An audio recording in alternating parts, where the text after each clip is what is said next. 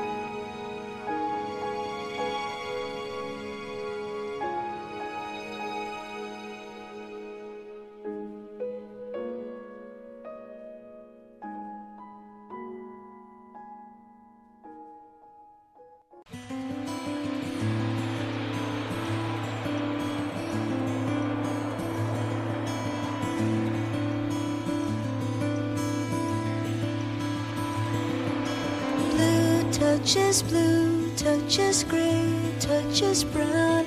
I look down at my feet, they've been with me for years. I take one step for you and then two for myself. Oh, I need to be stronger. I need to be stronger. Blue touches blue touches black, then expands all the tears and the years in the palm of my hand. Do you think you can tell me what's wrong and what's wronger? I need to be stronger. Esta noche nos acompaña el doctor Jacinto Batiz Cantera. Es doctor en medicina y cirugía, máster en cuidados paliativos y experto en ética y ontología médica. Desde 1993 hasta 2017 dirigió la unidad de cuidados paliativos del Hospital San Juan de Dios de Santurce, en Vizcaya. Actualmente dirige en este mismo hospital el Instituto para Cuidar Mejor y ejerce la docencia en varias universidades. Además, es autor de varios libros. El último de ellos, Cuestiones sobre la eutanasia, es el tema del que hoy queremos hablar con él, desde esta vivencia que tiene de acompañamiento a miles de enfermos en el final de su vida en la Tierra. Buenas noches, doctor Batiz. Muy buenas noches, Javier. ¿Es bello vivir? Eh, es bello vivir, claro que sí. Y esto nos lo enseñan, a mí al menos me lo han enseñado los enfermos a los que he acompañado mientras estaban muriendo. ¿no? Eh, me han dicho, aprovecha la vida, la vida es bella, hay que seguir viviéndola eh, hasta el último instante. Así que aprovecharla, aprender a vivir la vida. ¿no? Yo creo que esto es lo que es la mejor enseñanza que he recibido mis enfermos.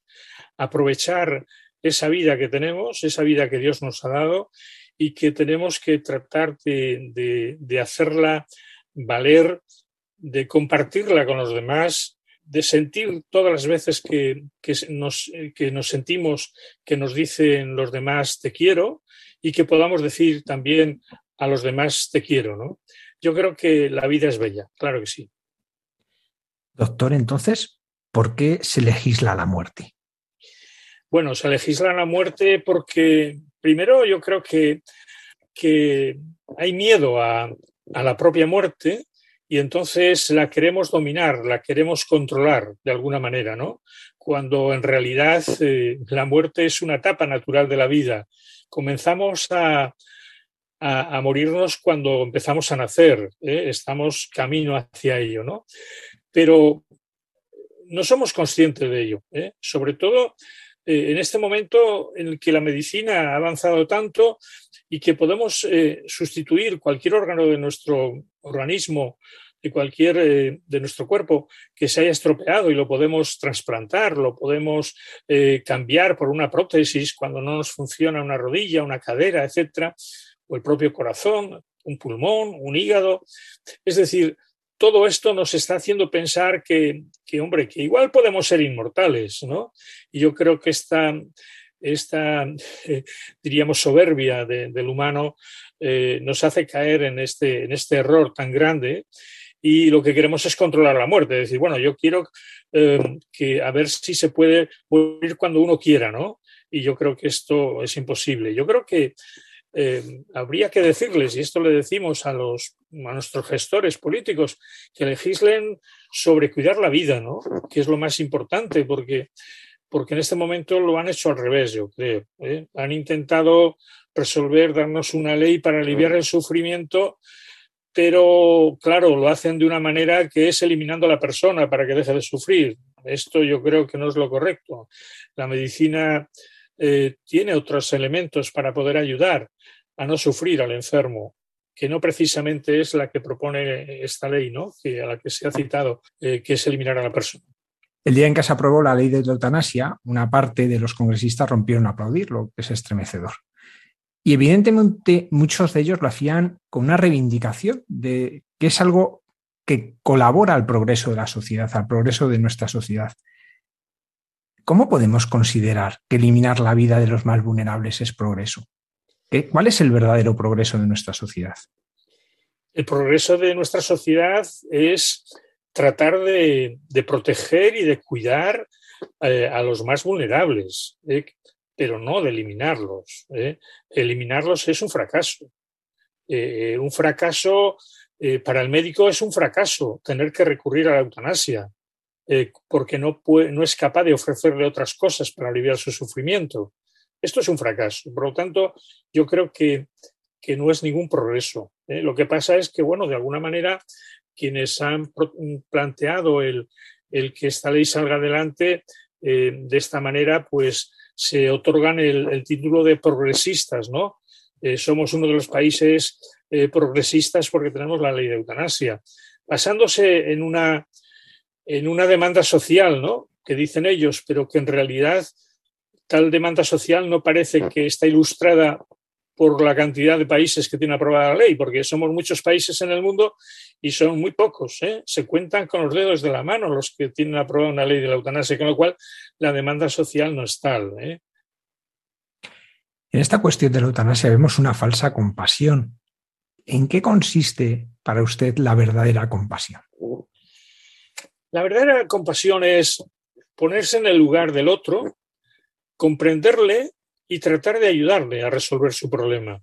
Esa es la, eh, la verdadera compasión que, que, tenemos que interpretar. No es decir que, que mal te encuentras, ya lo siento.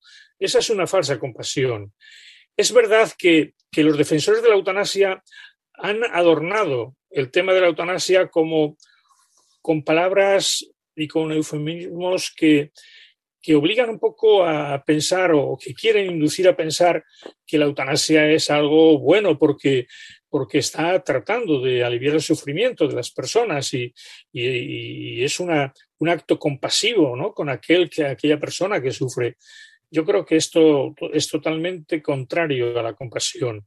Esto es salir lo más rápido posible de un problema que se plantea y que se puede abordar de otra manera, que es más complicado abordarlo, como son con los cuidados paliativos, porque exige más formación de profesionales, exige más eh, eh, inversión en, en, en, recursos, en recursos físicos, en recursos humanos, eh, como he dicho, en formación, que es fundamental para, para que haya unos buenos cuidados, eh, unos cuidados de calidad eh, a todas las personas que lo necesiten. Por lo tanto, yo creo que la compasión es eso, eh, estar eh, al lado del enfermo, comprender lo que le ocurre, ponernos en su lugar y tratar de ayudarle a, aliviar su sufrimiento, tratar de hacerle aquello que nos gustaría que nos hiciera a nosotros si estuviéramos en su, mismo, en su misma situación. ¿no? Doctor, entonces, frente a la eutanasia que nos venden como el remedio en una vida que se acaba con dolor, tenemos los cuidados paliativos. ¿En qué consiste? Los cuidados paliativos son los cuidados de, del acompañamiento, los cuidados de confort. Esos cuidados en los que eh, unas personas ayudan a otras personas en unos momentos muy frágiles, de esa fragilidad que da la enfermedad y que cada vez que se acerca a la muerte, esa fragilidad va aumentando. Entonces, eh, esas personas que ayudan, francamente, lo que hacen es eh, hacerlo con la ciencia que han aprendido en las facultades, en la universidad, pero sabiendo que esa ciencia no le va a ayudar ya al enfermo, y entonces tratan de aportarle más acercamiento humano, para que ese acercamiento humano sea el que le ayude a soportar ese trance final y único del umbral, del umbral de salida de, de esta vida. ¿no? Doctor, por mi propia experiencia he podido comprobar que incluso hay médicos que no conocen bien qué son los cuidados paliativos. ¿A qué se debe esta carencia que creo que es dramática? Yo creo que es por que no, hay una cultura, en la medicina hay una cultura eh, de prevención que nos han enseñado en la facultad, una cultura de, curación que también nos han enseñado en la facultad. Ha faltado una cultura de paliación que no nos lo han enseñado en la facultad porque cuando estamos estudiando lo que queremos es eh, tratar de curar todas las enfermedades, nos enseñan a prevenirlas primero, pero si no somos capaces de prevenirlas, nos enseñan a curarlas y aparece que con esto ya hemos hecho todo, ¿no? Sin embargo, cuando salimos a la calle nos damos cuenta que, que hoy por hoy sigue habiendo enfermedades incurables, pero no hay enfermos incuidables. ¿eh? Podemos cuidar a todos. Y a esto no nos han enseñado eh, esto es lo que tenemos que aprender a cuidar. Pero eh, en las facultades no se nos ha enseñado a cuidar. Entonces, cuando se nos presenta una situación de, de, que hay un sufrimiento insoportable por parte del enfermo, pues no sabemos cómo ayudarle, porque no estamos formados para ello. Si ahora estos profesionales que no están formados para ello tienen la solución con una ley de eutanasia, si el paciente le pide que le adelante la muerte, pues ya el profesional dice, ya tengo aquí la solución. Sin embargo, entendemos que tenemos que emplear esa otra cultura paliativa. Por eso, eh, algunos nos encargamos o nos pro procuramos de eh, divulgar esta cultura paliativa para que se sepa que se pueden hacer muchas cosas. ¿eh? Estamos acostumbrados y nuestros oyentes seguramente habrán oído, o bien siendo familiares y lo peor, siendo enfermos, que el médico que les atendía le han dicho muchas veces, bueno, ya no hay nada que hacer. Esto en medicina paliativa nunca se dice, porque hay muchas cosas que hacer.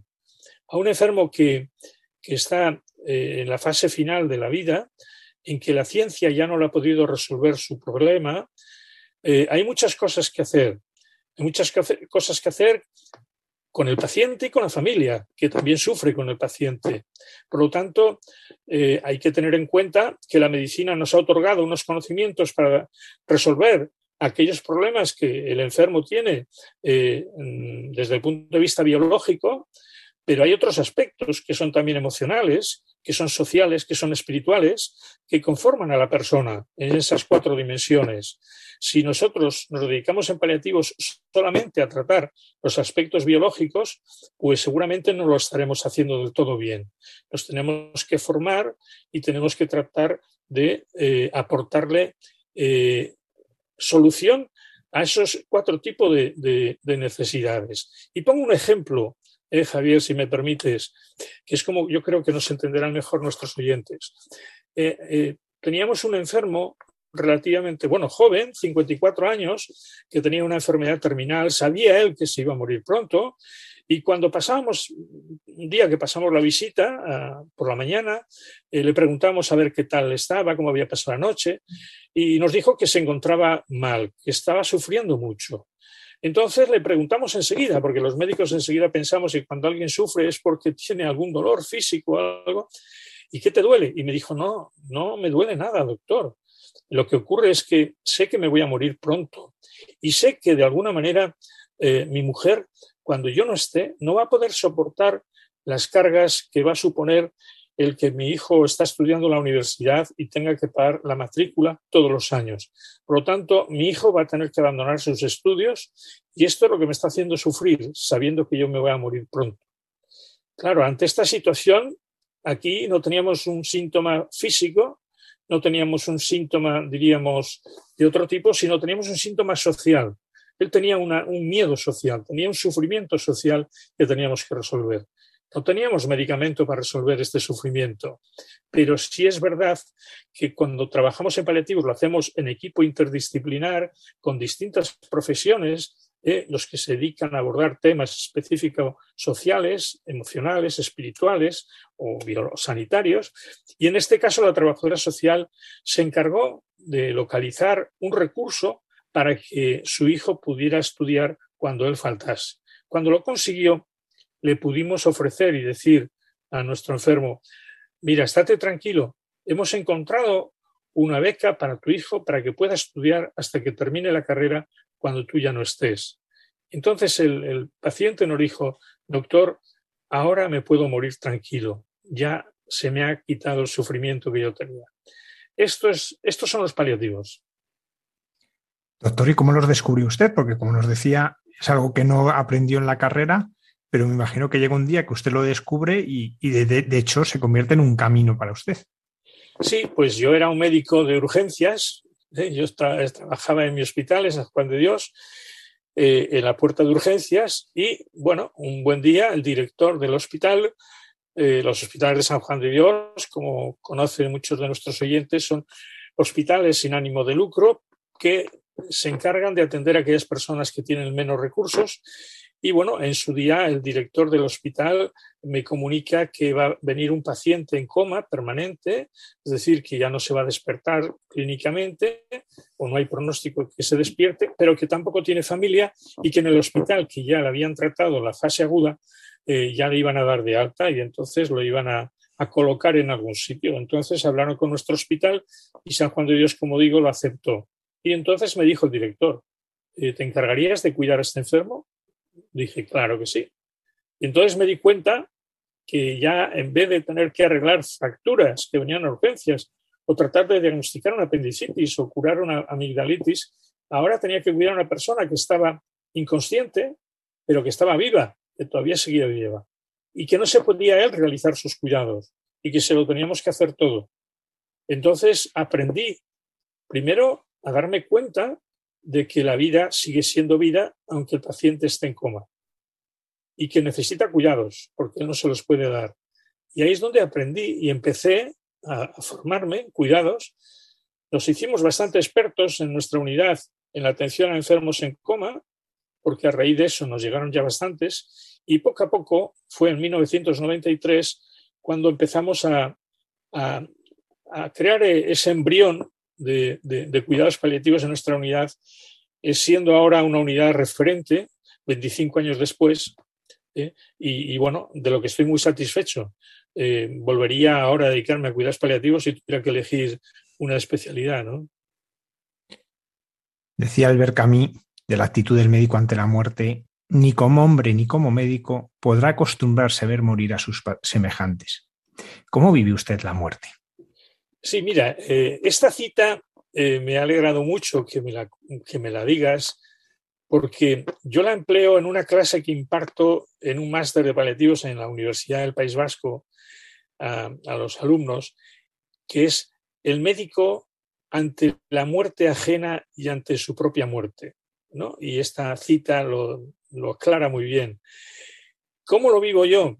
Pues a mí lo que me ocurre es que, que me ha enseñado a vivir, como he dicho al principio ¿no? de, esta charla.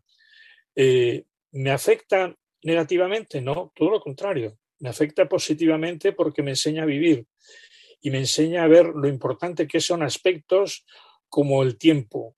¿eh? Para el paciente, el tiempo a veces lo mide en horas, en días no más. Y nosotros no nos hacemos, no tenemos conciencia del tiempo. Ahora mismo estamos hablando aquí, pensamos que vamos a durar un montón. ¿eh? Y sin embargo, el paciente que igual algún paciente de los que nos esté escuchando, eh, pues igual está en esa situación de terminalidad y, sean días eh, u horas, ¿no?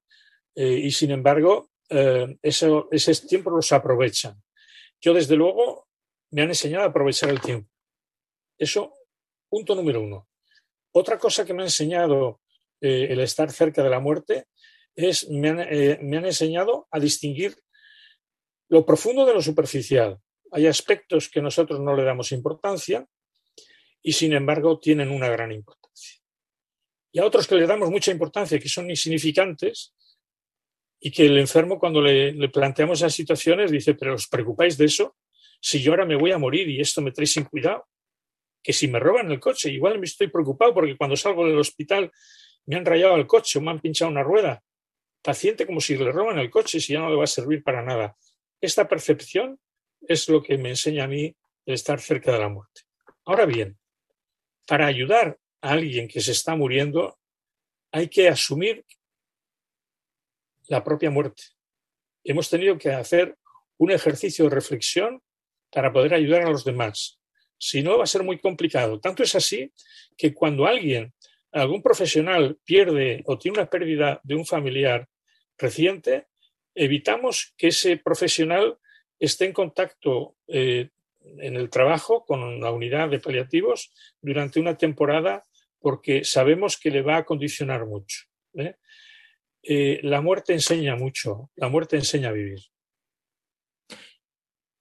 Cuando se habla de la eutanasia, se habla de eutanasia como un derecho por la ley, se habla de la eutanasia como una solución y se habla de eutanasia como un acto médico, cuando no lo es. ¿Por qué podemos decir que la eutanasia no es un acto médico?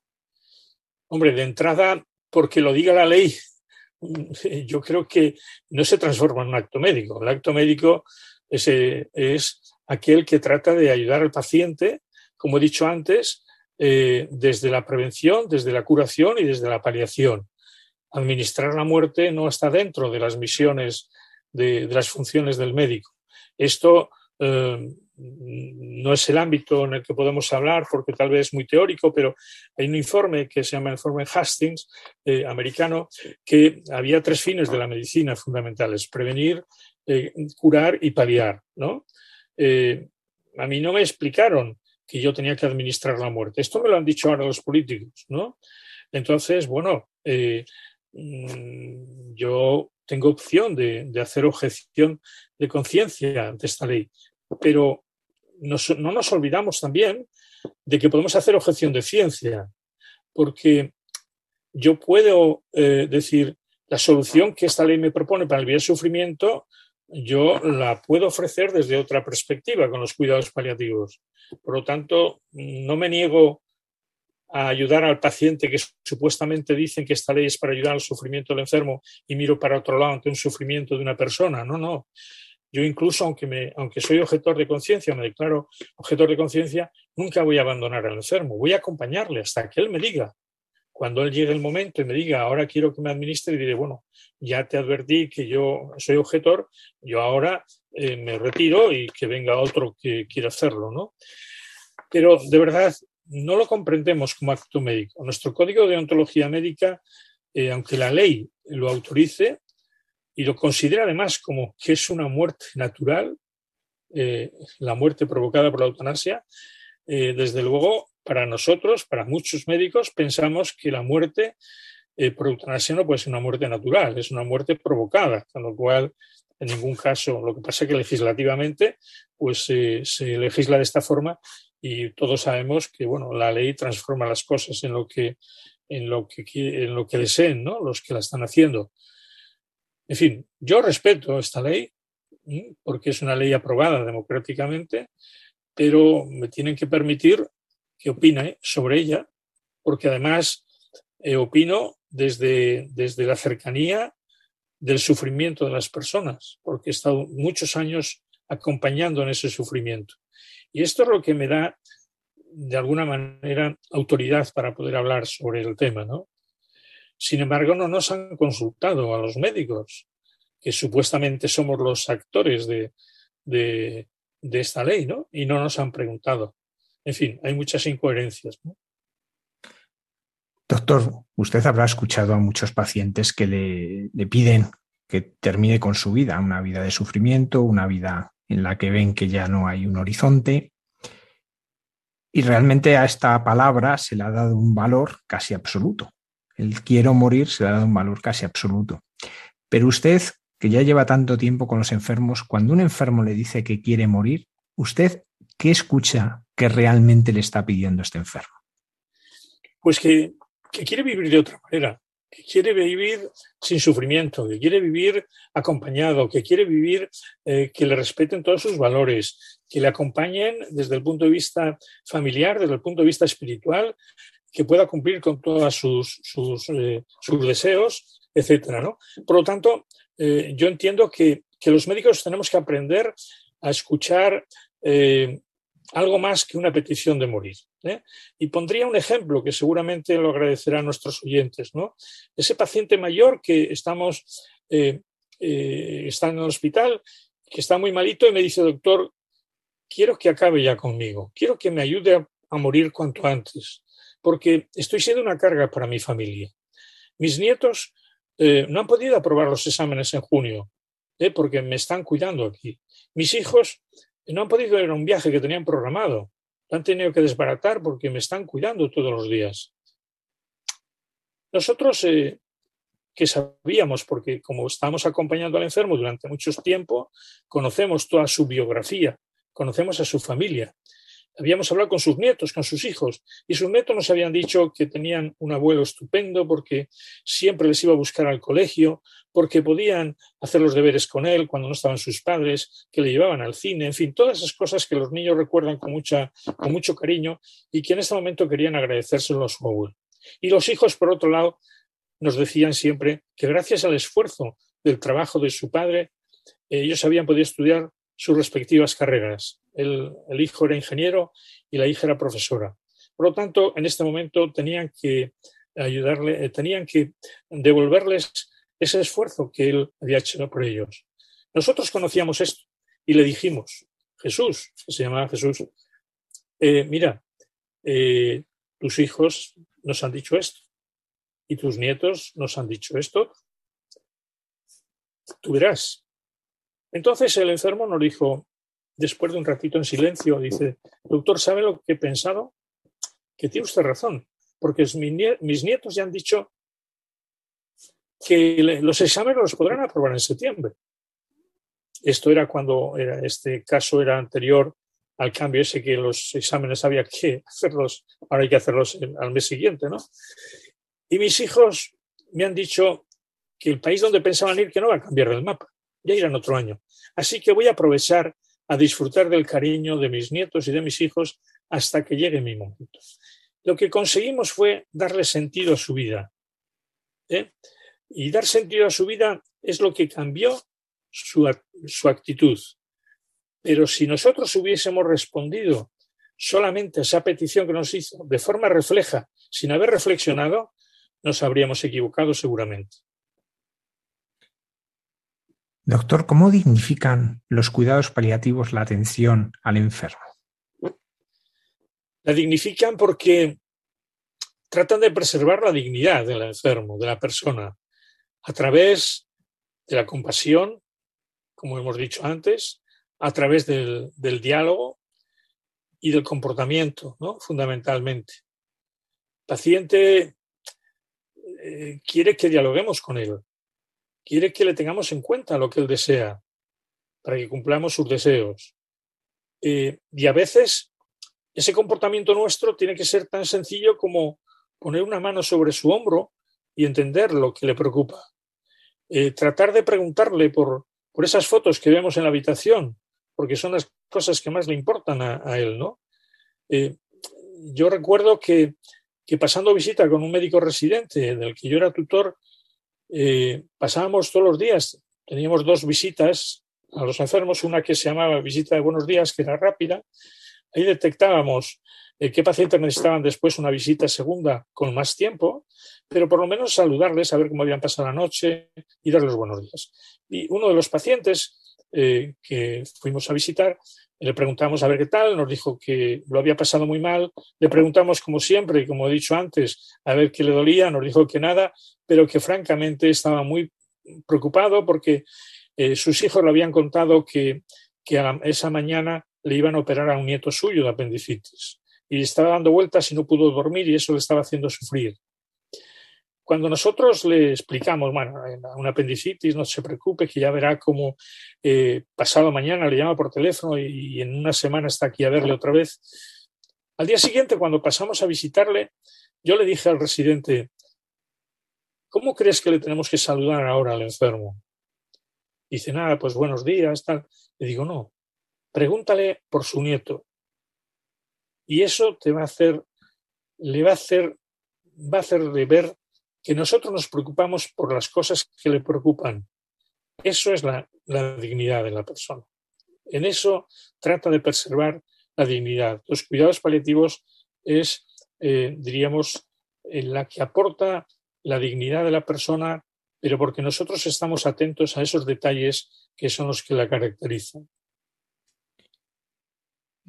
Esto me parece muy importante, doctor, porque es verdad que hay casos de enfermos, yo lo he vivido muy de cerca, que no se les puede quitar todo el dolor. O como los ejemplos que ha puesto usted, hay dolores que es por el futuro de la familia, que, deja, que van a dejar, eh, por, situaciones muy diversas. Y por tanto, los cuidados paliativos no es lo que quita el dolor, sino lo que dignifica. ¿Cómo eh, a una persona, por ejemplo, en este caso, que, el dolor físico no se le puede quitar totalmente eh, que esa, tiene unas angustias que no se le pueden quitar totalmente, ¿cómo se le puede, sin embargo, ayudar a que pueda vivir ese final de, su tiempo entre nosotros de una manera que para ellos les, se llene de sentido? Bueno, siempre y cuando, uh, primero tratando de, hacerle ver que, que, ese, ese dolor o ese sufrimiento también lo puede trascender, ¿no? Y que lo puede convertir pero tampoco tenemos que obligar a nadie eso. ¿eh? Lo podemos hacer nosotros cuando nos toque. ¿eh? Pero le tenemos que ofrecer con esperanza que nosotros le vamos a ayudar a no sufrir. Y los médicos tenemos herramientas para ello. Con todo lo que hemos empleado antes, con el control de síntomas, con medicación, con analgésicos, analgésicos potentes, si no hemos conseguido resolver ese sufrimiento, o con la adecuación del esfuerzo terapéutico, es decir, no poniendo tratamientos que van a ser inútiles en esa situación concreta, si a pesar de todo seguirá sufriendo, la herramienta que tenemos es la sedación paliativa. La sedación paliativa es la disminución de la conciencia del enfermo, que no va a provocar un adelantamiento de la muerte ni la va a retrasar, sino que va a estar acompañando al enfermo, pero disminuyendo la conciencia mientras la enfermedad está ejerciendo su mal, ¿no? Y todos sabemos lo que es una sedación. Algunos de los oyentes habrán eh, recibido una sedación para hacer una extracción dentaria o una gastrostomía, o una, gastroscopia, o una pequeña intervención quirúrgica. ¿no? Eh, cuando se termina esa exploración que le han hecho o esa pequeña intervención, el paciente pregunta, doctor, ¿y cuándo va a empezar? Y el, médico le dice, ya hemos acabado. No se ha enterado de nada. Eso es la sedación. Pero para hacer una sedación en estas condiciones, que es una situación antropológicamente importante, porque es renunciar conscientemente a la propia muerte, a vivir la propia muerte, tenemos que explicarle en qué consiste la sedación al enfermo. Tenemos que decirle que es el último recurso que tenemos los médicos para aliviar ese sufrimiento insoportable. Sufrimiento insoportable que puede ser físico, eh, emocional, existencial o espiritual, ¿no? Lo cual también abordamos esos temas que hay que trabajar mucho. Eh, y una vez que nos ha entendido que esto, hemos, hemos comprendido que lo ha entendido, no, le tenemos que pedir que nos lo consienta, que nos dé su autorización. Si esto es así, procedemos a una sedación paliativa y esto es una buena práctica médica. Si la intención es aliviar el sufrimiento y no acortar la vida del enfermo, será una buena práctica médica y no una práctica eutanásica. La diferencia entre sedación y eutanasia es muy fácil de decir o muy clara de ver. Con la sedación lo que se pretende es disminuir la conciencia del enfermo con la dosis de fármacos mínima posible para que el paciente deje de sufrir o se le alivie el síntoma que le estaba provocando ese sufrimiento grande. Esa es lo que hace la sedación, sin tener ninguna, eh, ninguna intención de provocar la muerte.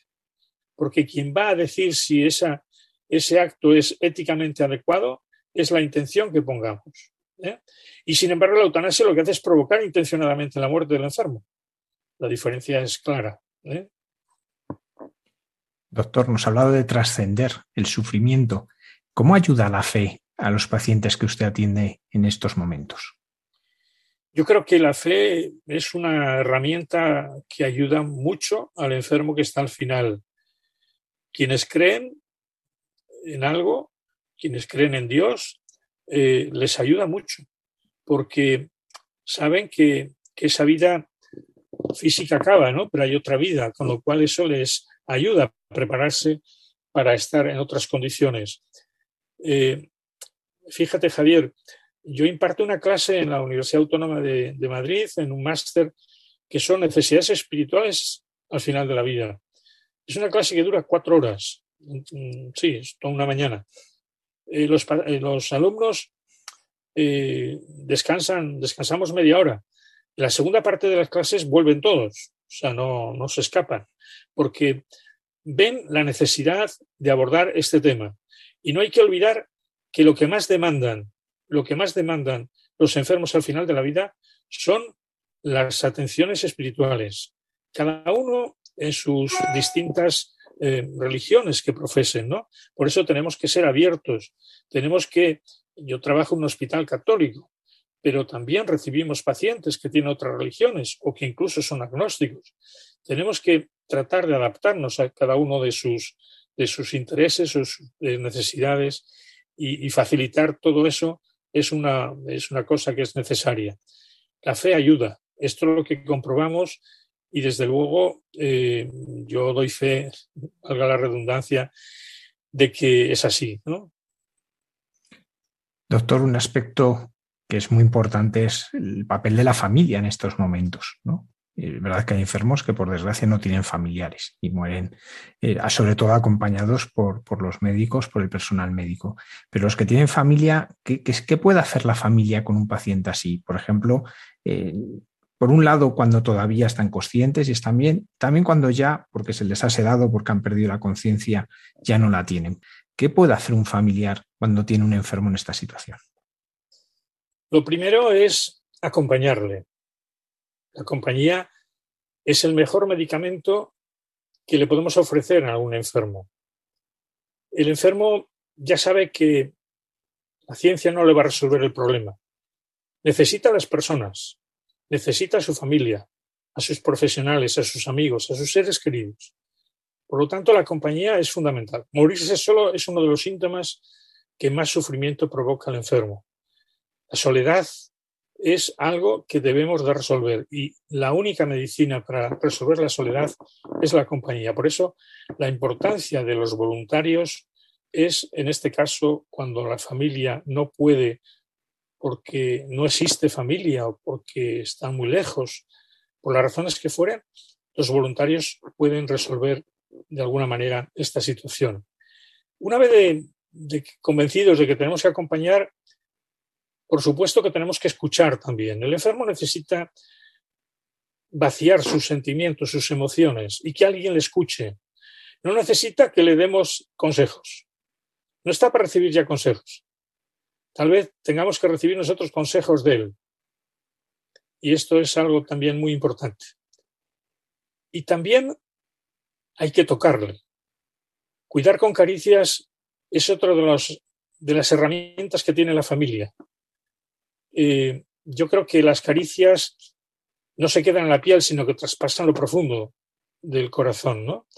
Y yo creo que cuidar con caricias también es algo que es fundamental. Por eso, cuando algún familiar nos dice cómo puede ayudar a su ser querido que se está muriendo, le solemos decir, siéntese junto a su cama y cójale, cójale de la mano. Porque lo único que va a dejar al enfermo cuando se muera es de agarrar su mano. Necesita saber que alguien está junto a él, aunque aparentemente esté inconsciente. Pero lo último que deja de hacer es agarrar la mano. Es el, el último sentido que se pierde, no el oído, sino el tacto. Y cuando digo no el oído, no lo digo porque sea categórico, sino porque no tenemos evidencias que demuestren que sea el oído. Sin embargo, sí tenemos evidencias que el tacto es el último, porque es lo último que deja de hacer el enfermo, agarrarnos. Doctor, eh, hay un aspecto también que es el perdón. Hay, hay personas, imagino usted ha tenido casos de gente enfermos pues torturados por algo que han vivido en la vida, por no haber podido pedir perdón, por arrepentimiento. Eh, ¿Cómo ayuda a un enfermo el poder pedir perdón? ¿Cómo le libera para poder continuar su camino? Bueno, yo creo que es de las cosas que más ayudan a estar en paz, el pedir perdón. Por eso, facilitar a que un paciente pueda arreglar sus asuntos pendientes con sus amigos, sus seres queridos, es algo fundamental. Pero no solamente pedir perdón a los demás, sino perdonarse a sí mismo también, ¿no? Yo me acuerdo de, de una mujercita que se estaba muriendo y, y me decía que, que, no sabía si Dios le iba a perdonar, ¿no? Y, entonces, claro, entrar en ese diálogo era muy importante, porque había que decirle, ¿cómo no te va a perdonar Dios, que es todo misericordioso?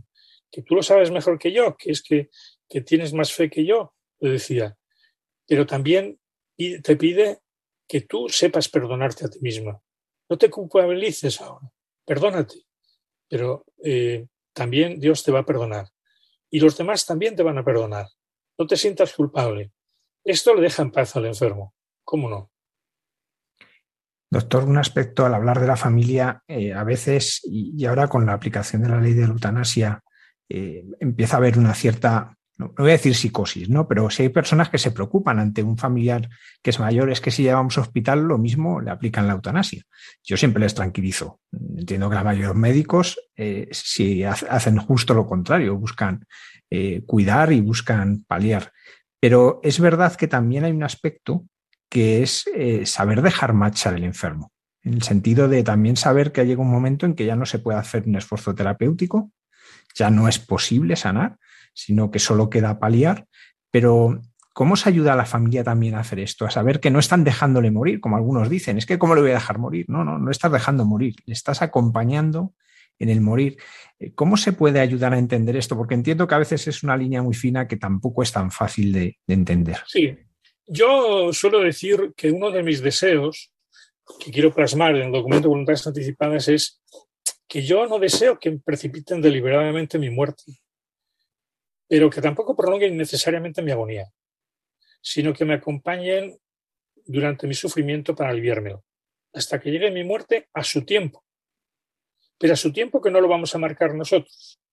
Yo necesito una mano amiga, no para que me empuje antes de tiempo, pero tampoco para que me retenga cuando yo me tengo que marchar, sino necesito una mano amiga para que esté junto a mí acompañándome en ese momento tan difícil y único para mí. Yo creo que es importantísimo el transmitir que hay enfermos que no se van a su tiempo porque no les dejamos marchar. Y es consciente de que se quieren quedar más tiempo porque nos van a hacer sufrir si se van antes.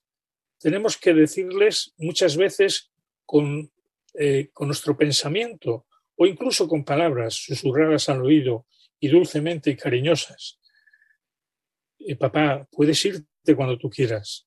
Nosotros estamos bien y te vamos a, recordar. Tú vete tranquilo cuando tú quieras. Esto que parece que es algo, eh, no sé, eh, paranormal, no, no, esto es real y esto ocurre así. hay circunstancias que un paciente está siendo cuidado por toda su familia y siempre hay un cuidador de esos que están todos los días y en un momento determinado se marcha a casa a cambiarse porque lleva muchos días sin haber podido ir a casa y fallece en ese momento. Y viene enfadado porque se ha muerto cuando él no estaba. Y nosotros le solemos decir, hombre, es que se ha querido morir cuando tú no estabas para no hacerte sufrir. Porque tú estabas aquí y no se quería morir porque sabía que ibas a sufrir si se moría delante tuyo. Y esto es lo que es el argumento que empleamos para ayudarle a recuperar un poquitín esa paz de la persona que ha perdido su ser querido. Por eso, a partir de entonces, aprendimos que siempre que veamos que se está aproximando el final, advirtamos a la familia que se despidan siempre como si fuera la última vez, aunque vayan a tomar un café a la cafetería. Porque si van a tomar café a la cafetería y cuando les avisan que ha fallecido y no estaban allí, se van a sentir culpables. Y al menos que puedan decir, yo por lo menos me despedí ya. Es preferible que se despida mil veces que no que lo deje para el final porque piense que se va a morir cuando a él a estar allí, porque puede ser que no. Doctor, para terminar, y es verdad que es algo que se trasluce en toda la entrevista, ¿cómo le ayuda a usted su fe a vivir la cercanía de la muerte en los enfermos? Hombre, eh, la fe me ayuda primero a cuidar a mis enfermos como me gustaría que me cuidaran a mí, que es lo que yo creo que, que es la filosofía fundamental de, nuestra, de nuestra religión, ¿no? Todo lo demás es anécdotas. Eh, al menos eso le dijo un clérigo a un pagano, ¿no? Él le dijo, eh, por favor, explíqueme a patacoja, eh, Pater, a ver cómo, en qué, en, qué, consiste su religión para que yo me convenzca, ¿no? Y, el, clérigo que se jugaba el alma del pagano dijo, en, hacer aquello que mm, lo que te gustaría que, te hagan a ti, hazlo a los demás. Todo lo demás son anécdotas. A mí me ayuda eso. Segundo, me ayuda a saber que, bueno, que esta vida se prolonga, ¿no? En otra vida y que aquí estamos trabajando para hacer lo mejor posible y que ser recompensados después, pero ya si lo hacemos bien ya estamos siendo recompensados en esta vida. Eh, en cada paciente vemos a, Jesús, vemos al Señor eh, y, le pedimos muchas veces, ¿eh? le tenemos que rezar muchas veces para, poder, para que podamos tener éxito con un enfermo o aliviarse. Y luego la mejor herramienta de nuestra fe, desde luego, es la oración, al menos para mí, que me ayuda mucho. y bueno, pues desde esa perspectiva es como trato de, de cuidar a mis enfermos pienso que en cada uno de ellos está eh, nuestro Cristo sufriente en la cruz y que, aunque Él no quería también y quería que el Padre apartara de su cáliz, hay muchos pacientes que quieren que le apartemos ese sufrimiento y esta es la misión que tenemos como médicos, como profesionales, a partir ese, apartar ese sufrimiento, pero de una manera digna, de una manera eh, adecuada y dentro de la buena práctica médica, en mi caso, ¿no? como médico. Doctor Jacinto Batiz, director del Instituto para Cuidar Mejor del Hospital de San Juan de Dios de Santurce en Vizcaya. Muchísimas gracias por todos estos años de dedicación a los enfermos, por todos estos años trabajando para que los cuidados paliativos lleguen a todos, porque no podemos olvidar que muchas personas no tienen acceso a estos cuidados paliativos y es una necesidad que tenemos que, que ayudar a que todo el mundo los tenga. Y muchísimas gracias por habernos acompañado en esta noche y habernos ayudado a entender mejor qué es la vida, qué es la muerte y qué son los cuidados paliativos. Muchísimas gracias. Gracias a vosotros por escuchar.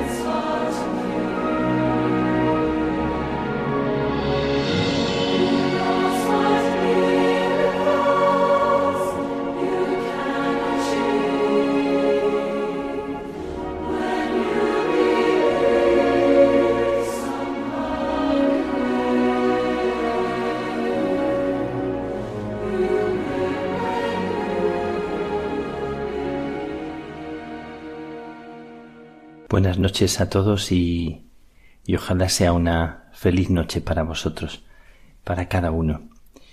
Buenas noches Almudena y buenas noches amigos del equipo, de la radio y todos los que ahora viajáis o estáis por cualquier parte en camino y los que intentáis descansar y escucháis estas ondas de la radio para, para poder acoger un poco de, de esta brisa que, que, queremos transmitir, del sentir que, que hay en mi corazón y que hay en el corazón de tantas personas del que nos queremos hacer eco, porque queremos que nuestra vida esté abierta como una gran oreja, como un gran corazón que, que recibe el eco de la historia de, de, cada ser humano. Quiero compartir con vosotros eh, algunas de las cosas que me, que me han tocado esta semana, que me han sido regaladas. Y en concreto hoy, eh, si tuviera que hablar de la semana, seguramente os contaría más cosas de las que he vivido, pero quiero centrarme hoy en algunas cosas que he vivido.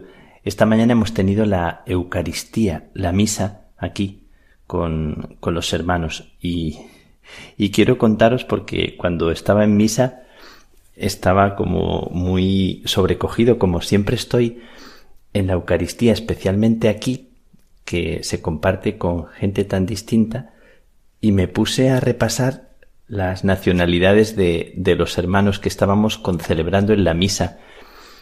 Resulta que, que estábamos un indio, un polaco, un mexicano, un francés, un español, un sueco, un italiano, un austríaco, un indonesio y un croata. Fijaos que qué universalidad de la celebración que estábamos teniendo. Me encanta que cuando se celebra la misa, estés donde estés y estés con quien estés, eh, se hace universal la celebración. El otro día tuve una celebración en, en unas religiosas, en las carmelitas misioneras teresianas, y había como 35 sacerdotes de muchas partes del mundo. Y les dije esto, les dije, qué impresiones celebrar la misa, ponerte en el altar, empezar a, a hablar, a decir las oraciones y sentir como que se produce un lenguaje común, porque los gestos, las palabras, y, cada momento de la Eucaristía es como una comunión universal. Y esta mañana sentía yo esto con una fuerza especial. Y por eso lo quería compartir, porque me dio como mucho gozo, como mucha alegría. Esta, esta ONU que teníamos aquí montada eh, entre los hermanos. Y el que celebraba la misa era un carmelita, que es eh, obispo de Suecia y es cardenal. Y un hombre tan sencillo, tan cercano, el cardenal Ander Arborelius, que es un hombre al que yo creo que el Papa le ha hecho cardenal por su papel en la Iglesia de Suecia, por acoger a, tantos inmigrantes, por haber convertido su, su diócesis su, y su iglesia. Solo hay una diócesis en, en Suecia y es la suya y por haber hecho de su iglesia una iglesia donde todo el mundo encuentra acogida, todo el mundo se siente en casa, donde eh, gente tan diferente, tan diversa, que vienen inmigrantes de muchas partes del mundo y han encontrado en él un, un eco, un padre, un, una casa, un hogar.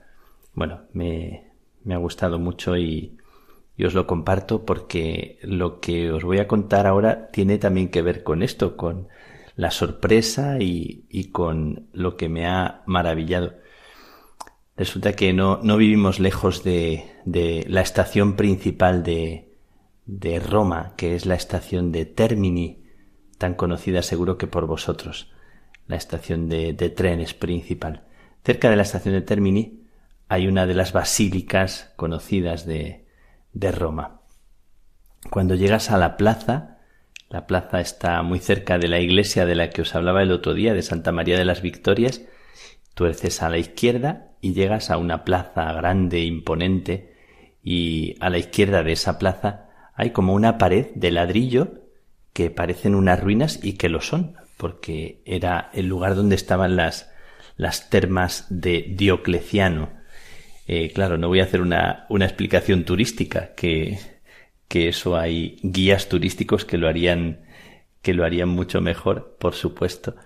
Pero acompaño al cardenal Arborelius porque esta es la, la basílica de la que él es titular y le acompaño porque le van a hacer una entrevista y me dice si la quieres conocer la basílica, me acerco y cuando atravesamos esa pared de ladrillo, como eh, ruinas de, de algún antiguo edificio que eran las termas, entro y me quedo absolutamente sorprendido de, de, lo imponente del edificio que hay dentro, que no imaginas que es tan, tan eh, sorprendente, tan inmenso. Entro y, y, me voy quedando pasmado de todo, del suelo, de la cúpula, de los cuadros, de la imagen de San Bruno preciosa que está a la entrada a la derecha, y voy como un niño con la boca abierta mirando los, los inmensos cuadros. Están restaurando un cuadro y los restauradores parecen hormiguitas arriba de los cuadros con sus batas blancas, el cuadro imponente de no sé cuántos metros. Bueno, entonces estoy en la, en la iglesia eh, sobrecogido y me encuentro con un monumento de estos romanos que, que es de los monumentos y las iglesias Santa María de los Ángeles, eh, que es de las basílicas conocidas y, algunos dicen de las más bonitas también. Eh, pero me encuentro con otro monumento, un monumento que me fascina mucho más. Y el monumento del cura, del párroco, don Franco, que cuida esta iglesia. Y ese ha sido para mí el monumento y lo que él me ha descubierto, porque eh, me ha hablado de la actividad que tienen dentro de esa basílica y de lo que hacen, de, de lo que hacen para cuidar la vida de las personas que rondan en torno a esta plaza, en este rincón de, de Roma, cerca de la estación de Termini que reúne a tantos pobres, a tanta gente que duerme en la calle, a tantas personas transeúntes que van y vienen. Y este hombre cuando llegó dice que al llegar a la iglesia había solamente en la misa unas veintitantas personas. Ahora eh, no sé si se llena la iglesia porque es como imposible que se llene, pero hay como doscientas y pico personas. Y he estado hablando con don Franco y me hubiera gustado que el guiño de esta semana fuera escucharle a don Franco, porque le he grabado unos doce minutos. Le he grabado para que me contara qué es lo que hacen en esta iglesia. Y me ha contado que tienen los miércoles eh, un tiempo de escucha de las personas que quieren venir a la iglesia y quieren ser escuchadas. Tienen, me parece que 70 voluntarios hay personas que se dedican a escuchar a los que quieren venir a ser escuchados. Me encanta este ministerio. Y ese mismo día tienen ropero para las personas que, que necesitan algún tipo de, de, ropa para vestir y, y distribuyen ropa. Eh, el jueves yo le había entendido que el jueves por la mañana tenían la misa para los pobres, la mesa para, para i poveri, para los pobres. Y entonces me he acercado esta mañana, eh, eh, de jueves, me he acercado a participar de la Eucaristía. Y resulta que, que lo que me he encontrado es que no era la, la mesa, sino la mensa. Y la mensa es la mesa compartida, la mensa del alimento. Y, y, cuando he visto salir a otro sacerdote a la misa, pues he entrado a la sacristía a preguntarle, y estaba allí, Don Franco estaba trabajando muy afanoso y me he sentado con él a conversar un rato. Ha sido una conversación muy agradable, una conversación que me ha, me ha llenado el corazón. Me ha estado explicando que cuando llegó empezó a abrir la iglesia para, para poder acoger a tanta gente que venía y dar un plato de comida a quien lo necesitara. Y me ha dicho luego verás la cocina, luego te enseño y también porque hay personas que rondan por la calle y sobre todo mujeres, ha hecho por la parte de atrás un centro de acogida para, para mujeres con, recibiendo algunas mujeres que no tienen dónde dormir en, las noches de, de, Roma y acogen a, algunas también con gente que cuida de ellas.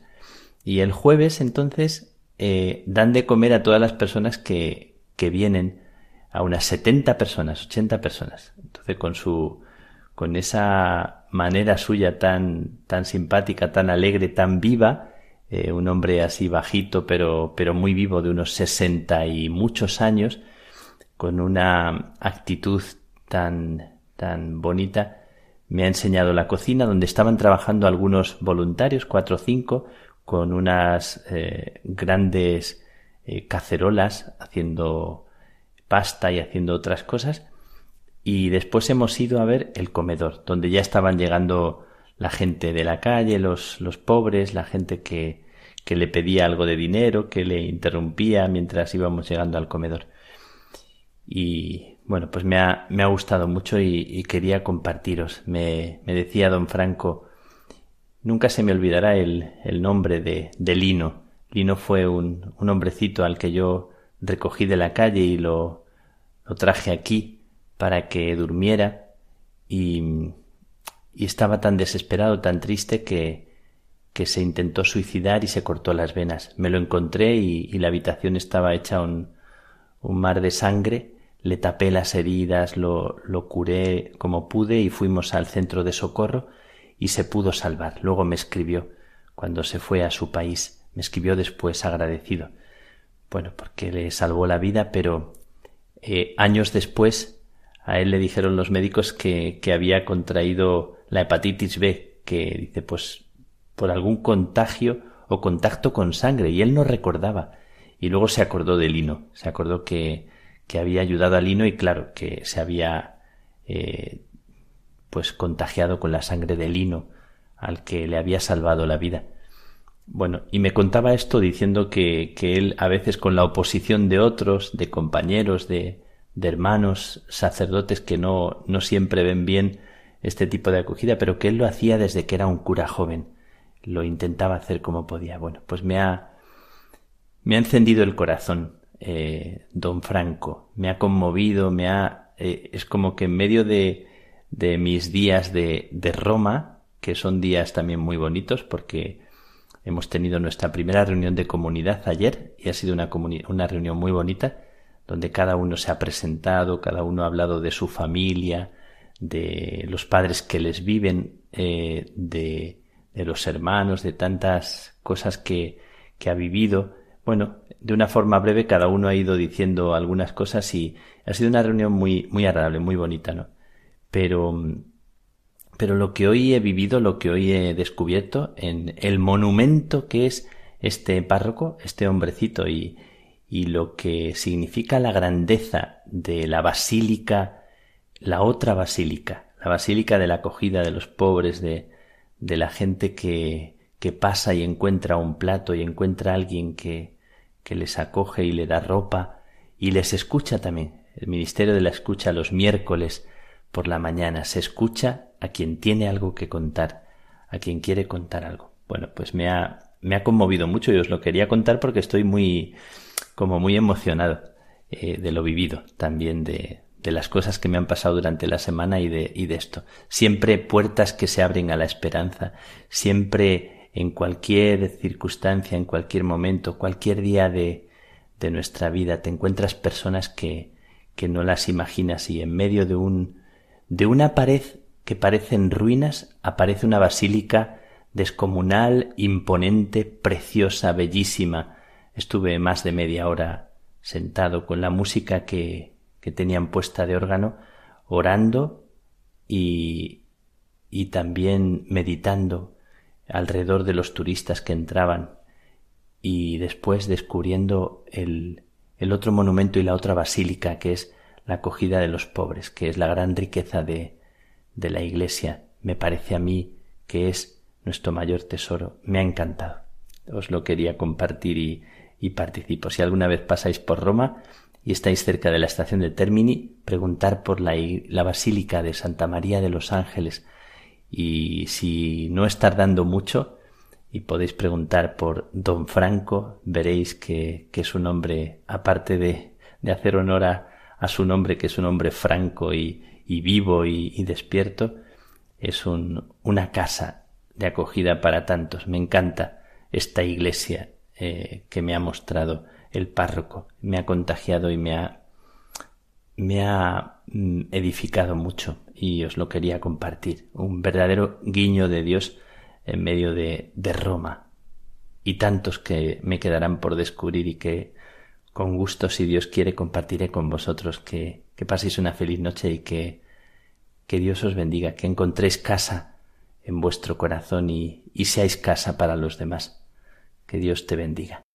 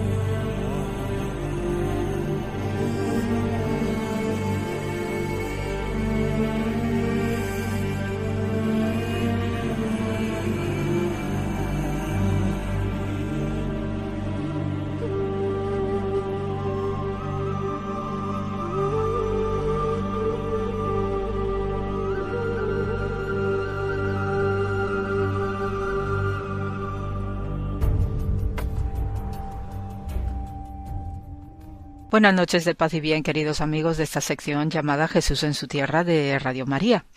La Virgen de la Almudena, nuestra patrona, que fue eh, encontrada eh, escondida con unos cirios encendidos eh, de época media, musulmana medieval.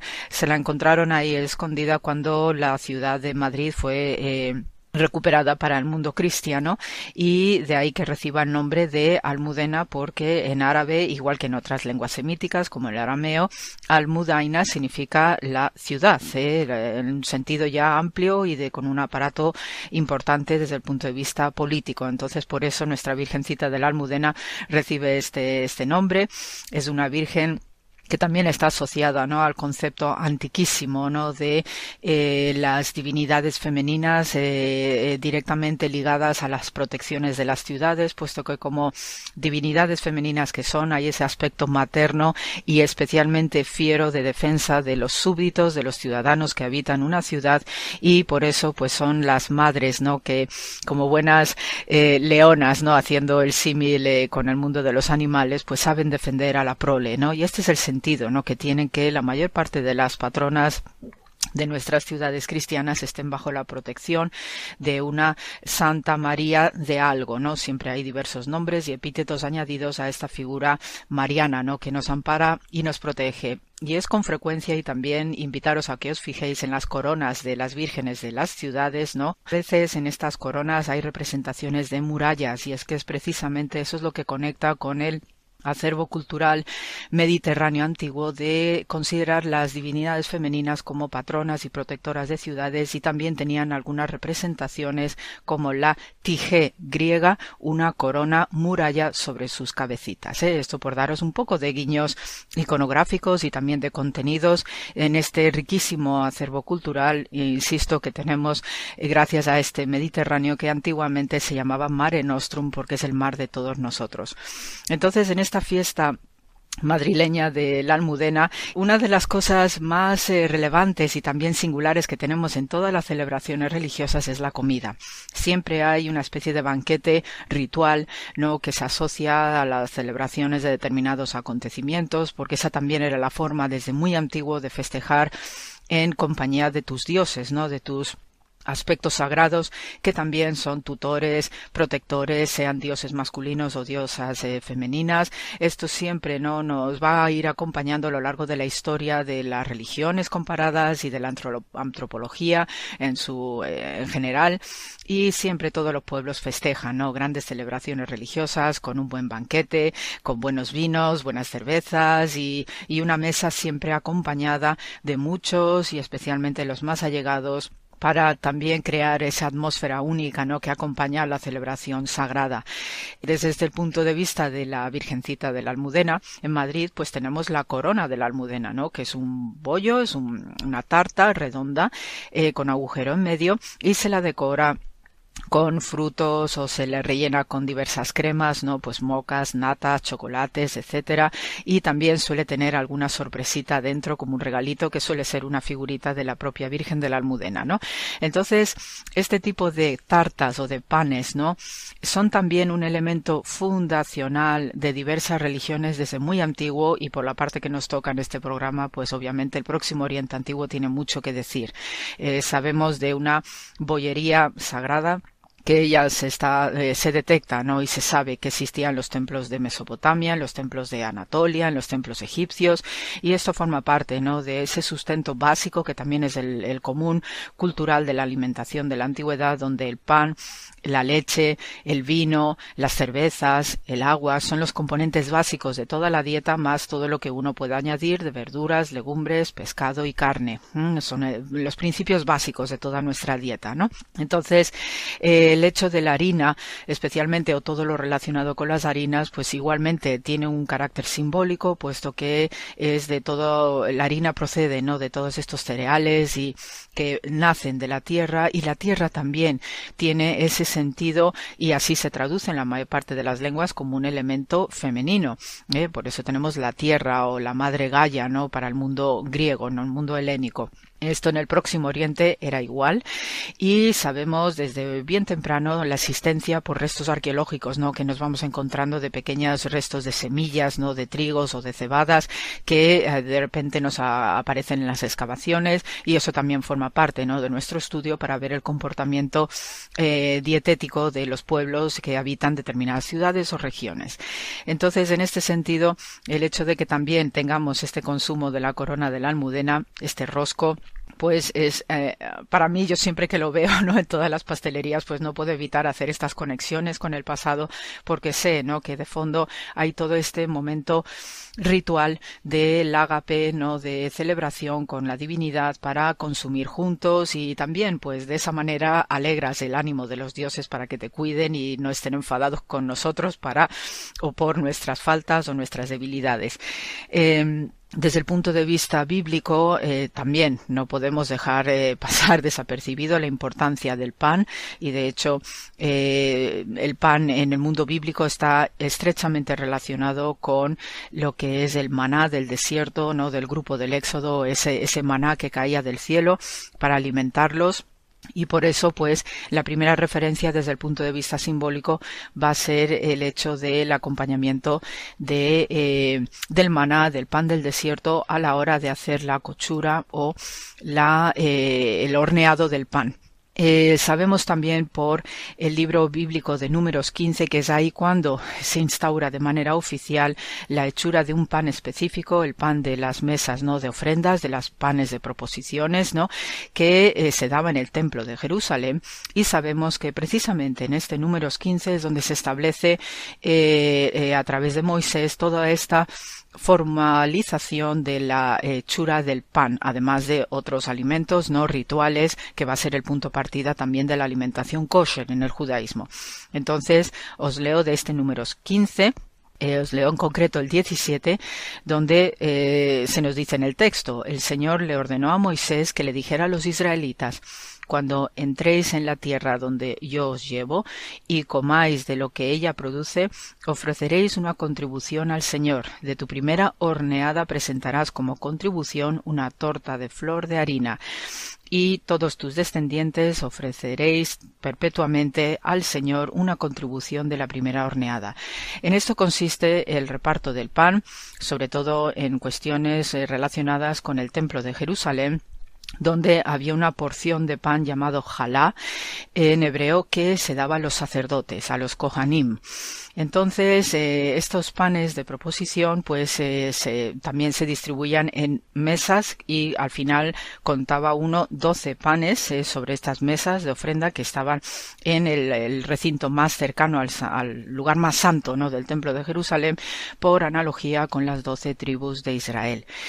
Después ya con el tiempo esta costumbre se mantuvo y se conservó y especialmente a la vuelta del exilio babilónico, donde con Nehemías y todos los que restauraron el templo de Jerusalén a la vuelta del exilio de Babilonia de, eh, de esa deportación célebre ¿no? de Nabucodonosor II, pues ahí ya se consolida todo este aspecto ritual del pan relacionado con el santuario y con las ofrendas de harinas realizadas también en el templo de Jerusalén junto con el vino y los aceites.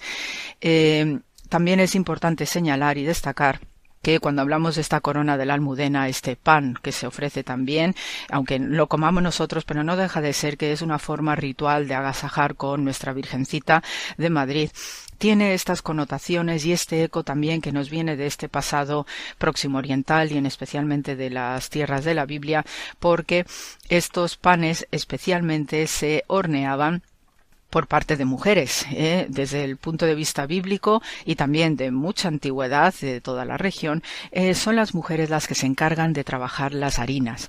Y entonces, eh, desde el punto de vista israelita, pues la mujer, puesto que representa en el hogar ese aspecto también nutriente, ¿no? Puesto que ella también pues da de mamar a, las, a los hijos, ¿no? La, leche del seno materno, pues está ahí asociada con todos esos aspectos de nutrición que también es una nutrición espiritual y moral. Por eso las mujeres son las que suelen amasar el pan y, realizar toda la selección de las harinas, los granos, eh, la molición, etcétera. Es un trabajo y una tarea estrictamente femenina. Ojo, que eso no quiere decir que los hombres no lo pudieran hacer, porque también los hombres sabían hacer panes, pues precisamente para su sustento y especialmente si estaban pastoreando y estaban fuera de sus casas. Entonces eh, era un trabajo, sabemos, complicado y complejo, puesto que se dedicaban pues fácilmente unas dos o tres horas, ¿no? De hacer esta esta masa, ¿no? La masa madre, que fijaos también el nombre, ¿no? El significado profundo que tiene. Y entonces se utilizaban morteros o molinos de piedra que también hemos encontrado unos cuantos en las excavaciones en Israel, incluso de épocas más antiguas como el periodo cananeo. Y tenemos morteros con sus eh, muy pulidos porque se ve que han sido muy trabajados ya sabiendo que el pan es un alimento básico. Eh, también a veces esta masa madre, pues si no tenía suficiente harina, también se podía moler legumbres y se hacía una masa eh, combinada de harina de trigo con ma la masa de las legumbres, como se lee en Ezequiel 4.9 y en la Mishnah, eh, la Mishnah, que es uno de los libros esenciales que forman el Talmud, ya a partir de era cristiana, pues sabemos que además tiene un tratado dedicado exclusivamente al pan, a este pan jalá que llamamos en hebreo, donde también se nos dan eh, como especie de recetas, ¿no? De cómo hacer este pan específico con zumo de frutas en lugar de agua. ¿eh? Y eso también pues le daba un tono dulzón a esta masa madre.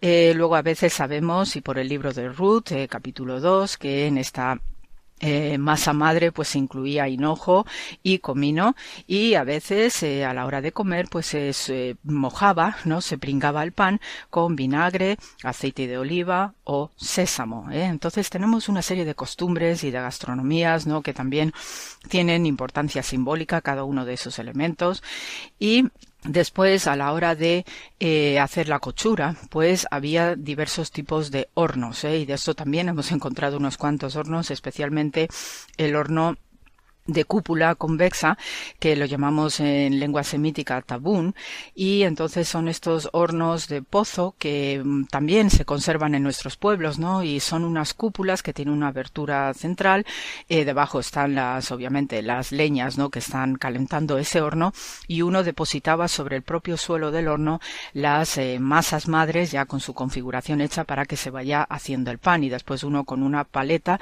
las retiraba.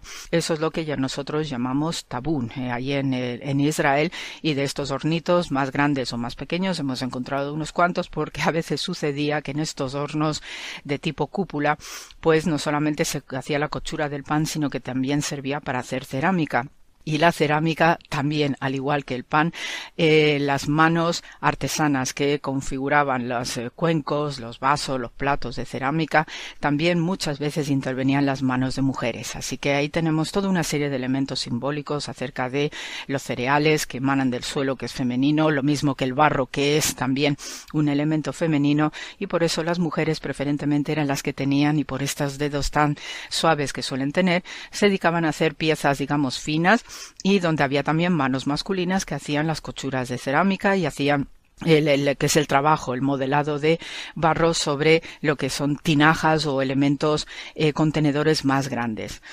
Eh, también eh, llamaros la atención que ya en la época romana de, de de Israel, pues eh, los romanos hicieron un nuevo aporte en este mundo de los hornos, tanto para la cochura de pan como para la cerámica, pero especialmente para la cochura del pan, y introdujeron un nuevo elemento llamado furn, de ahí tenemos el italiano forno y nuestra palabra española horno, que en arameo se llamó purni. ¿eh? La lengua, ya sabéis que el arameo era la lengua que hablaba Jesús de Nazaret y todo el mundo en, ese, en esa época cristiana, y entonces consistía en este tipo de hornos de tipo cúpula que eh, en los romanos hicieron una variación introduciendo una especie de parrilla o una bandeja que permitía tener dos niveles dentro del mismo horno. Y esa es la costumbre que tenemos en los hornos en nuestras casas, ¿eh? que tenemos esos niveles para que en un nivel puedas poner una bandeja de algo y un segundo nivel para poner otra cosa.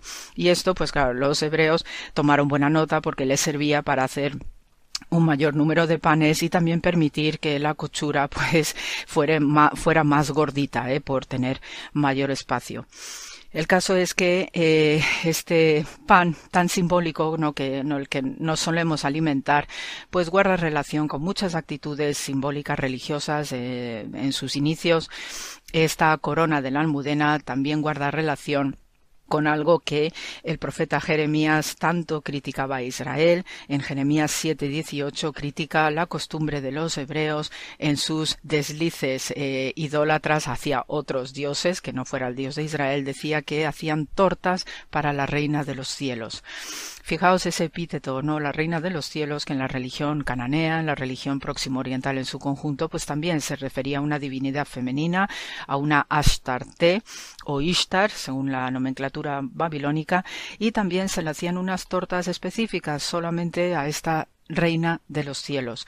Este epíteto lo vamos a tener también en la Virgen María, ¿eh? y con eso no quiero decir que es que haya elementos paganos o paganizantes, no. Lo que quiero decir es que hay costumbres que forman parte del acervo cultural de todos nosotros, un vocabulario y obviamente María, la Madre de Jesús, también es a todas luces una reina estelar y así la tenemos en muchísimas iconografías rodeada de estrellitas porque lo que tenemos son elementos fusionantes donde aquellas tortas de antaño a la reina de los cielos pues se convirtieron en estas tortas dedicadas a nuestras virgencitas que no deja de ser que marcan una continuidad y también un papel importante en la configuración de la revelación de Dios al ser humano. Dios escoge a los pueblos que quiere para ir transmitiendo poco a poco este ritmo de discurso, de interacción a través del alimento, a través de unas vestimentas, a través de unas plegarias y por eso pues tenemos en esta fase final a esta gran madre de Israel que cierra el ciclo de las grandes madres de Israel como es María de Nazaret que también tiene sus tortas y sus panes eh, dulces y también bonitos y decorados pues como reina eh, de los eh, de los cielos que es. Un detalle para terminar el programa de hoy es que en la costumbre judía existe este pan jalá que os decía al comienzo en hebreo que se santifica especialmente en Shabbat. Y Shabbat para la religión judía se la considera una reina que llega en ese día y que asiste a todos en los hogares donde se hace la bendición específica del pan jalá, se hace la bendición del vino y allí todos también comen en familia con la presencia, la shejina de Dios habitando entre ellos, que es el aspecto femenino de Dios y esto es teología de la época de Jesús de Nazaret. Este pan, pan jalá también tiene una forma redondeada, no tan redondo como una torta redonda, pero sí tiene una forma suavizada redonda porque lo que es circular siempre evoca aspectos amables de la espiritualidad, eh, a, pega, apela a los aspectos de congregación y de hermandad. Y este pan jalá es un pan trenzado y a, poco que os guste las pastelerías, fijaos que todavía en pastelerías existe un bollo que por lo menos en español lo llamamos la trenza. Es un bollo algo más pequeñito pero tiene forma de trenza. Pues este es el pan jalá de los judíos para que os fijáis que a veces lo que tenemos en nuestras propias mesas tiene ecos históricos del pasado y que todavía guardamos alguna configuración de aquellos panes y bollos ancestrales que tenían un origen litúrgico y ritual.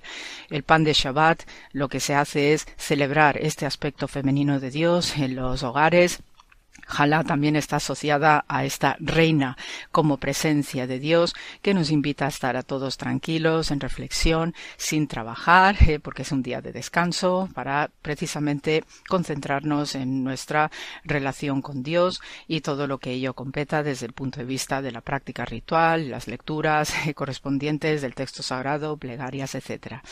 Así que con una bendición específica de Dios sobre la mesa de cada uno de nosotros, pues me despido hasta la semana que viene.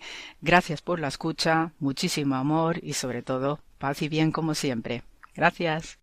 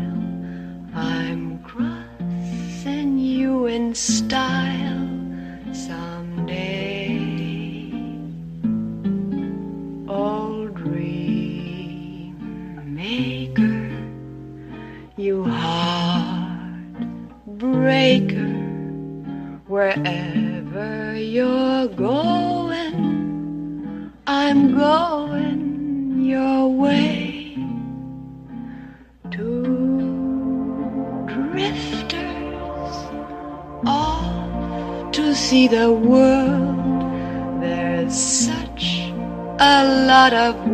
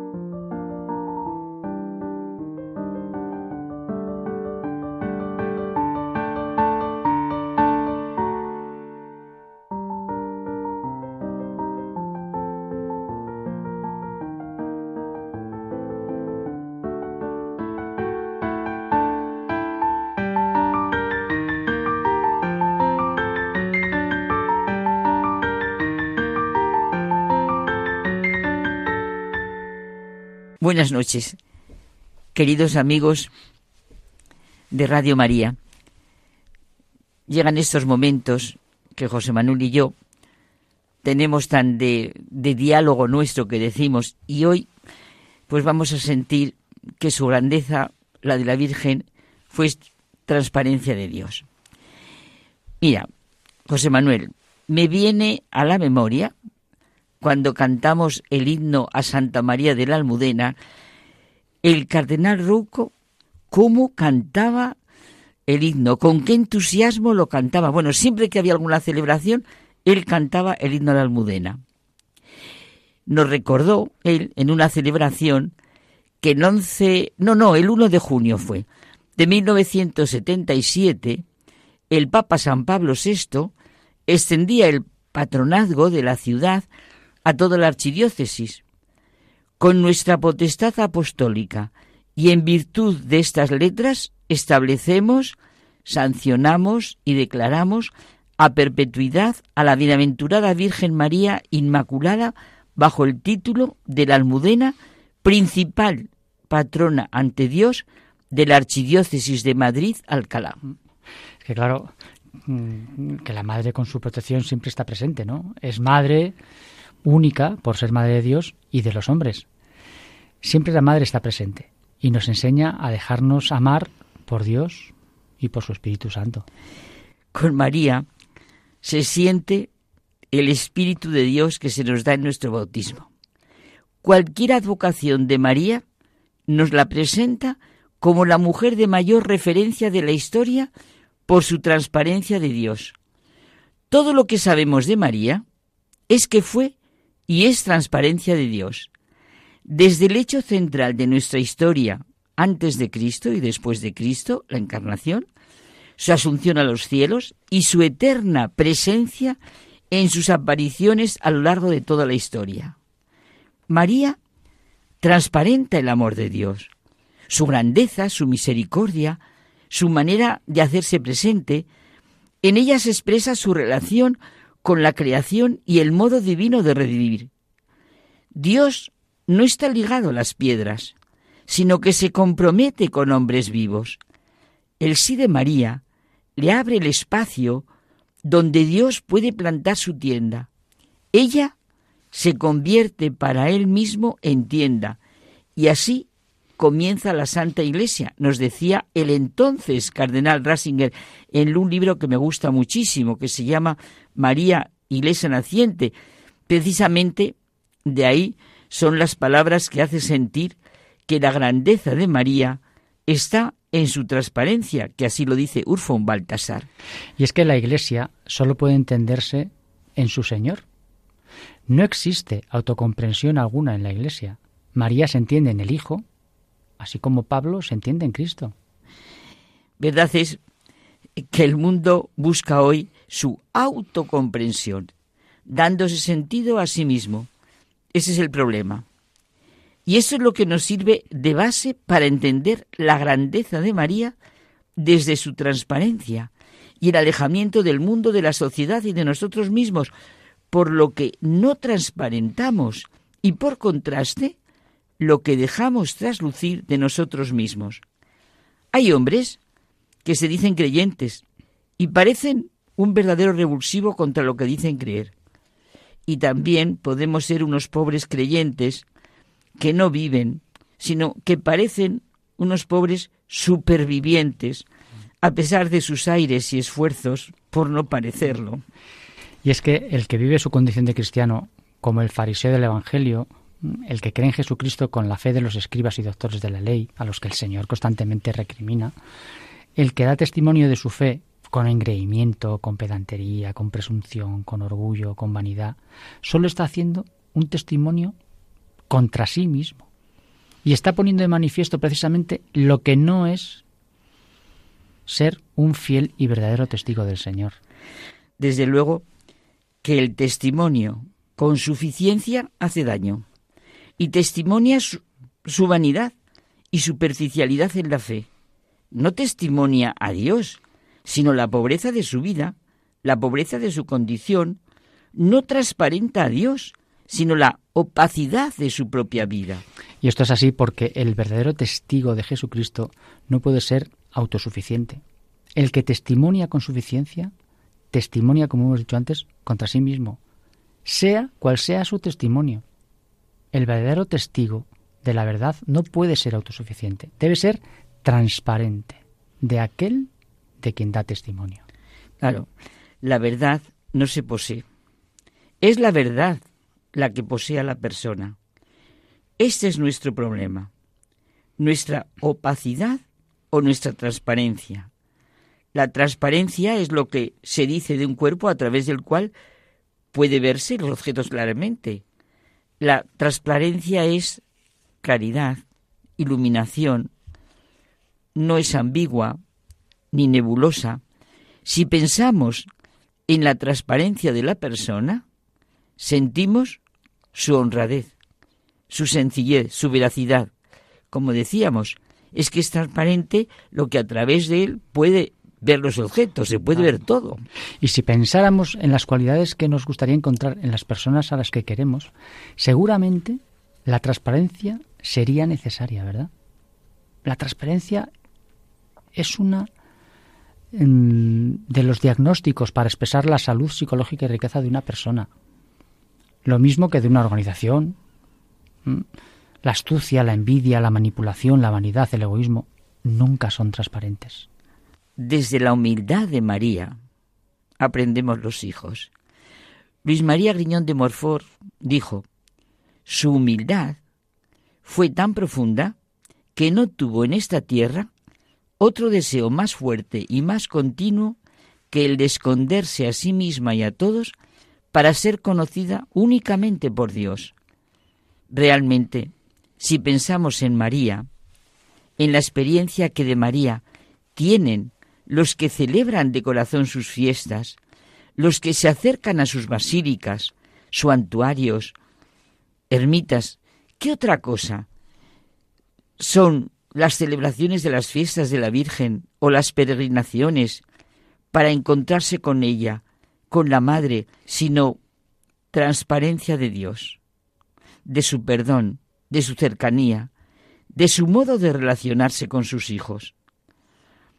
Toda la grandeza de María está en su transparencia.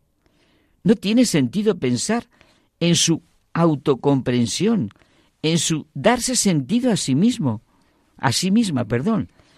Qué bien nos lo expresa San Juan Pablo II al hacernos sentir su lema, el totus tus. Gracias a San Luis Griñón de Montfort comprendí que la verdadera devoción a la Madre de Dios es, en cambio, justamente cristocéntrica. Es más, está profundamente enraizada en el misterio trinitario de Dios y en los misterios de la encarnación y de la redención, transparencia de Dios. Bueno, nosotros sentimos a la Virgen en su advocación de la almudena. Bueno, no vamos a contar aquí ahora la continua protección de María bajo la, la advocación de la almudena, ni las leyendas, ni su historia. ¿no? Yo creo que ya todo el mundo sabe que viene de que el 9 de noviembre del 1085 fue encontrada eh, la imagen durante la conquista de la ciudad por Alfonso XI. Pero... Claro, lo importante para nuestro vivir cotidiano y por lo que Dios ha querido que sea nuestra madre y Jesús en la cruz nos la dio, es siempre la transparencia de la misericordia de Dios, de la cercanía de Dios con el hombre en toda situación de sufrimiento y de dificultad, porque nos acerca a vivir llenos de confianza, a esperar, a través de la Madre, en el amor paternal de Dios. La protección de María se dirige especialmente a los que sufren. Buscar consuelo en la Madre no es dejarse llevar del sentimentalismo o de una imaginación descontrolada. Ella comparte, como toda buena madre, el dolor con sus hijos y la alegría de la salvación. Se alegra mi espíritu en Dios mi Salvador. La sonrisa de la madre, aun en los momentos más duros, siempre es fuente de agua viva, porque transparenta al Dios Padre amoroso. El que cree en mí, dice Jesucristo, de sus entrañas manarán torrentes de agua viva. María es la que ha creído y a través de ella ha corrido agua viva. Las invocaciones a María, la madre de la Iglesia, claro. Mm. Y es que esas invocaciones son transparencia de conversión, de sanación, de encuentro con Jesucristo. Sería el mayor bien para nosotros y para todos los que tratan con nosotros si aprendiéramos a ser transparencia de Dios y no vivir de una pobre autocomprensión que pretende darse sentido a sí mismo. Pues sí, José Manuel, acabamos. La transparencia, mejor dicho, la grandeza de María fue su transparencia de Dios, que deseamos para todos. Pues hasta la semana que viene. Buenas noches.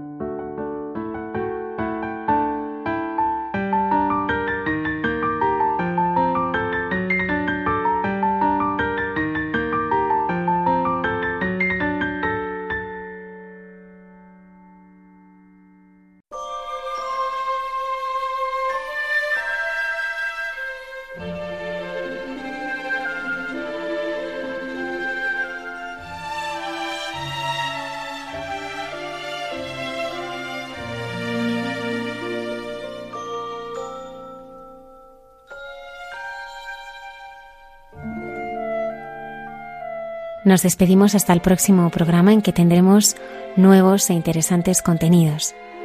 Que tengáis una feliz semana. Muchas gracias por habernos acompañado.